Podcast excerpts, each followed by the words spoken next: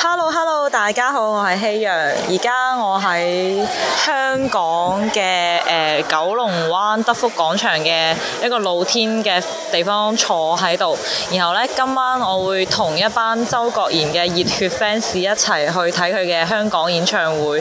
咁我今日有個特邀嘉賓，佢係四姑娘，我哋等四姑娘同我打同大家打個招呼先。 Hello，大家好，I am 四姑娘，而家好大風，係，因為就係要落雨啦，可能咁。周國賢係一位係一個點樣嘅香港歌手，我哋而家就唔多介紹，自己上網 Google 又好，百度又好，咁我哋講翻啲我哋關於同周國賢嘅故事。好啊。其實誒、呃我第一次接誒、呃、見到周國賢呢係喺 MTV 台啦，咁睇到一個 MV 誒十四天啦，嗰、個 MV 嘅場景啊好、吸引我咯。誒、一個好嗰、個場景就係一堆羽毛。飄晒出嚟，跟住全部都係紅色燈光，好型。自從呢一次之後，我就中意咗周國賢，我十記得一年係咯。佢嗰 part 羽毛係喺首歌最尾係尾啦，先一出現㗎跳，跟住嗰段啊音樂有一種好激昂嘅感覺。嗯嗰種 feel 我記得係我幾想要，我覺得哇好型，真係好型，就係咁樣一見鍾情就中意咗十一年，所以咧我同呢位嚇誒希陽，我叫希陽，我屋企晨曦嘅太陽，希嗯陽。希陽同志誒都唔識咗十一年，見咗幾次有。冇咁多年啊？其實有冇咁十一年咁耐啊？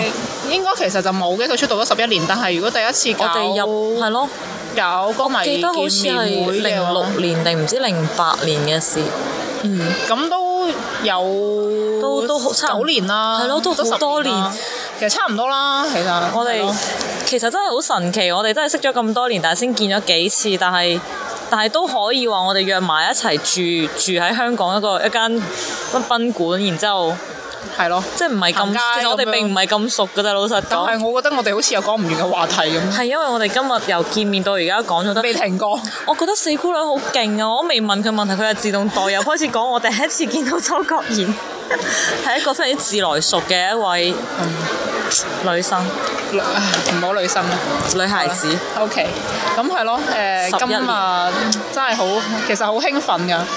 諗起準備要入佢睇入去睇嘅演唱會，如果因為已經好耐冇出嚟啦，佢都係咯，佢如果對香港樂壇有啲了解嘅朋友，應該都知道其實周國賢有有冇一兩年咯，兩年都唔止啦，可能都係咯，應該有成幾年時間係冇出翻嚟㗎啦。對上一張專輯係什麼 December？嗯係咯係咯，嗯好耐啦。而且其實我有問過一啲我身邊嗰啲即係講白講粵語嘅朋友，佢哋會覺得對周國賢嘅印象仲停留喺木刻，嗯又或者係好啲嘅可能係什麼誒、呃陽光燦爛的日子都有人聽，嗯但係好多人都唔知道周國賢唱過啲什麼蜜蜂罩啊、誒誒、咩天馬行空啊呢啲搖滾小學啊，冇人知㗎。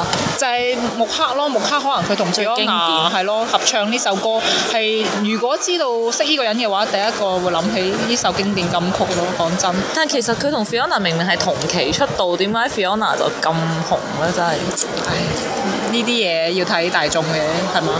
其實講真啦，誒、有啲人真係唔唔係好識邊個叫周國賢咯，真係唔識㗎。誒、哎我反而我喺我讀大學嗰陣時講起周國賢，除咗啲人諗起木刻之外，有啲人係諗起《黃金入球》呢首歌。哦，係啊係啊，男仔係係啊。男仔會男仔會對於誒呢出動畫片係咯，會比較熟悉係咯係咯。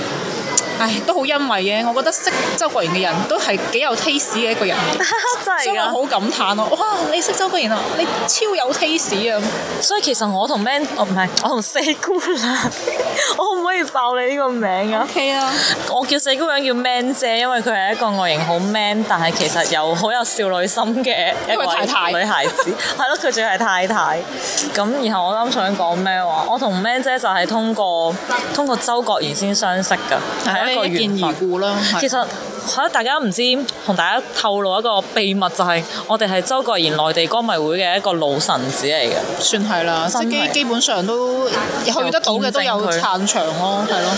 每一次都，其實我覺得可能因為周仔佢比較低調，然後活動唔多，所以我哋就可以比較全咁樣追晒。係啊，其實我都幾慶幸嘅。係 啊，真係㗎。唔似得嗰啲好似比較紅 Lisa 係咯啊比較紅嘅歌星咁樣，哇！佢一年出幾多隻碟，要有幾多場 show 我哋要睇幾多場？我覺得呢又樣參加好多廣告係啊、咯商演嗰啲，成日下下都要去地王啊、中華廣場啊、Mr 嗰啲。其實佢低調得嚟呢，真係俾好用心去做音樂咯。即係其實我都覺得睇得出佢好熱愛音樂咯。係，誒、咁多年嚟係啦，由佢讀書到而家，佢都有講我呢個心路歷程。佢話佢都可以去啊開的士，可以去賣鮑魚。佢賣鮑魚又得，係咯，包太子佢使乜要出嘅？嚟，仲要咁大壓力係去咯做歌手？佢因為甚至真係可以去做設計師、去嗯畫畫。係咯，就係因為佢中意音樂，其實呢樣嘢冇錯我都幾欣賞佢嘅。佢畫畫，我覺得佢真畫係得好有係咯藝術家氣好息，表露佢嘅心情。講真，我睇到佢啲畫都好似雖然抽象，嗯，有啲陰暗，唉，有啲。呢啲藝術家都係啊，等翻啲藝術家去解釋翻。因為其實我有問過咧，有啲人會覺得話誒、周國賢佢哋佢哋對周國賢嘅歌嘅了解度就係停留喺咩温室氣球嗰啲咧，就地下街啊、李志與感情，佢哋覺得嗰啲歌好嗯前段啊咯係咯聽，好似我有俾我啲 friend 去聽佢啲誒靠近天馬行空嗰張專輯嗰啲歌咧，佢會覺得點解啲旋律會咁怪嘅，唔可以好快脆入腦啊，唔似嗰啲口水歌會好容易聽一次就識唱。嗯但其實好似好似我嘅大叔咁啊啦，佢聽下聽下之後咧，又會覺得誒、欸其實聽落周國賢啲歌都幾有味道喎。其實我覺得佢寫嘅歌詞有啲咧都幾幾社會化，都有深度係啊咯佢係好表深度露社會係咯深度各方面都係。你覺得今晚有可能請邊個做嘉賓啊？嗱，有冇嘉賓？覺得會專錄吧。真係專奴唱雷克雅未克喎，係啊，跟住我頭先睇 Facebook 見到誒、之前佢哋咪有個合唱視頻嘅，同專奴，係啊係啊，我啱啱喺 Facebook 睇到咁，即就係係會前嗰係幾日今啫晚咯嘛。。唔知啊，咁你啱啱佢呢首歌派台，咁啊咁你肯定做會唔啲會係幫忙啊？啊，我唔覺得呢個都 OK 啊。我覺得你哋坐前排嘅有個好處，我覺得有好多佢啲好朋友今晚會嚟，我肯定睇到，坐前但係我排。好想如果有人同我一齊去影下合照都唔錯嘅。但你我唔放心，你周邊咁多人，有有有某窿，跟住又有某窿某盒，口窿咁咁 shy，係佢有髮型師唔會理我，咪真係真係有可能啊！藍奕邦啊、華明、薛凱琪嗰啲都會去。肯定啦啊我最希望係韓師可以歪文去。啊嗰啲都歪會去文我上次佢嗰個醫館都有係咯，有邊個威文？唔係啊，佢哋坐喺下邊都見到好多明星。啊！有啲後悔我冇買前排，唔可以同 Man 姐一齊喺前面尖叫。Man 姐個話今晚可能佢會喊，佢嘅淚點係某一首歌，邊首啊？誒、如果可以上到天使啊，差唔多，但係我覺得佢好似好少唱手啊拉呢歌，佢上次咪唱咗《天使》咯，上一場喺醫館，死啦，我唔記得咗。佢就係我記得佢跳舞。舞好，我我哦有有有有，一個 冇咩舞蹈細胞嘅人係跳起舞嚟喎，好賣力。係咯，即係其實周國賢佢呢兩年咪好耐冇出道嘅，跟住佢好似有抑鬱症，跟住其實所以今次出翻嚟呢，一出翻嚟就開演唱會，其實我哋大家都啲死忠粉其實真係好有感觸，希望今晚係可以係咯跟唱全場啊啦，熱血沸騰啊！熱血沸騰，我一個人喺山頂同佢招手咁樣，係咯，你默默咁樣喺山頂度夾下啦係咯，我會嚇，下次 唔好啦嚇。但 希望佢下次可以去紅館啦，因為真係。係啊，即係如果即係以一個歌手，即係出咗道路咗成十幾年啦，啊咁、真係邊個最渴最每一個歌手最渴望嘅就係一入紅館咯。講真，香港歌手係真係係咯，希望啦。如果真係紅館嘅話，幾貴都買。好，我應承你紅館嘅話，我都買前排。不過紅館最貴可能都要六百八、八百八，會唔會？一咁千都五百抵過廣八。州啦。咁啊係，廣州咧攬埋都千幾兩千，仲要唔係好前嗰啲喎，佢係有啲分即係商家啊。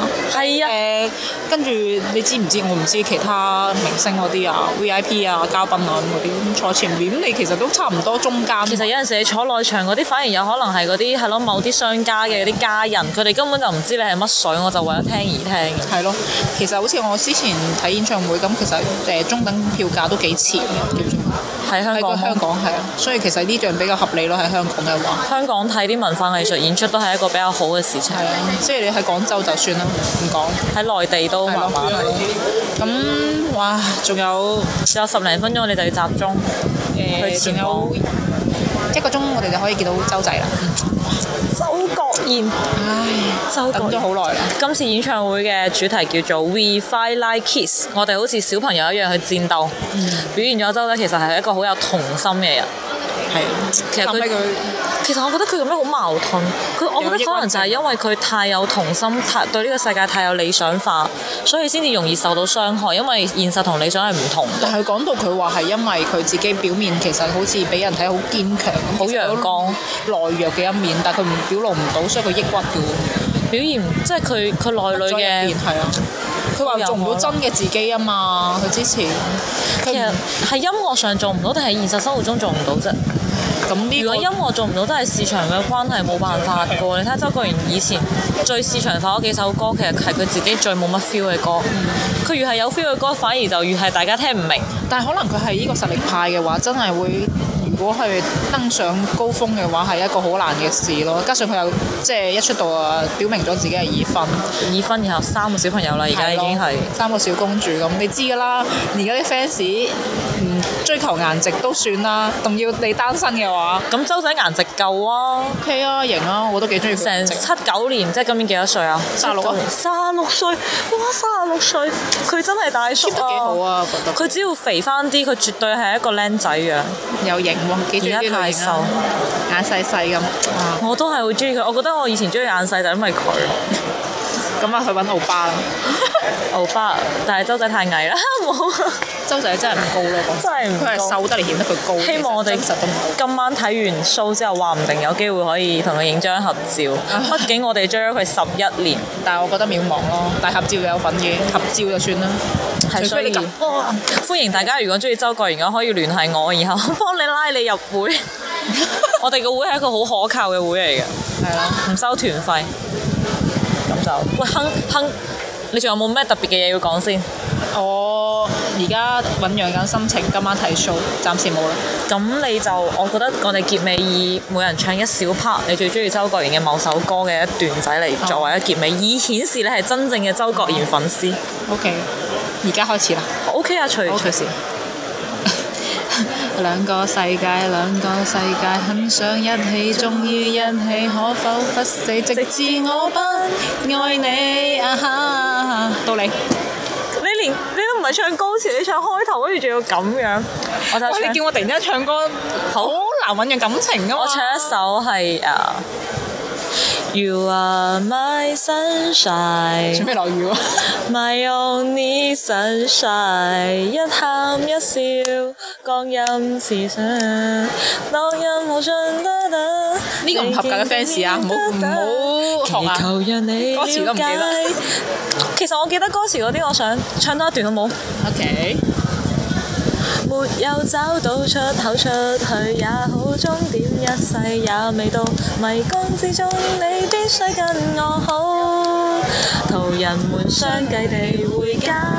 如果正在播新聞報道，題目會是證實這對男女地低街裏失蹤，一生都不出去也好，一街商店繼續掃場，居此何用再找地圖？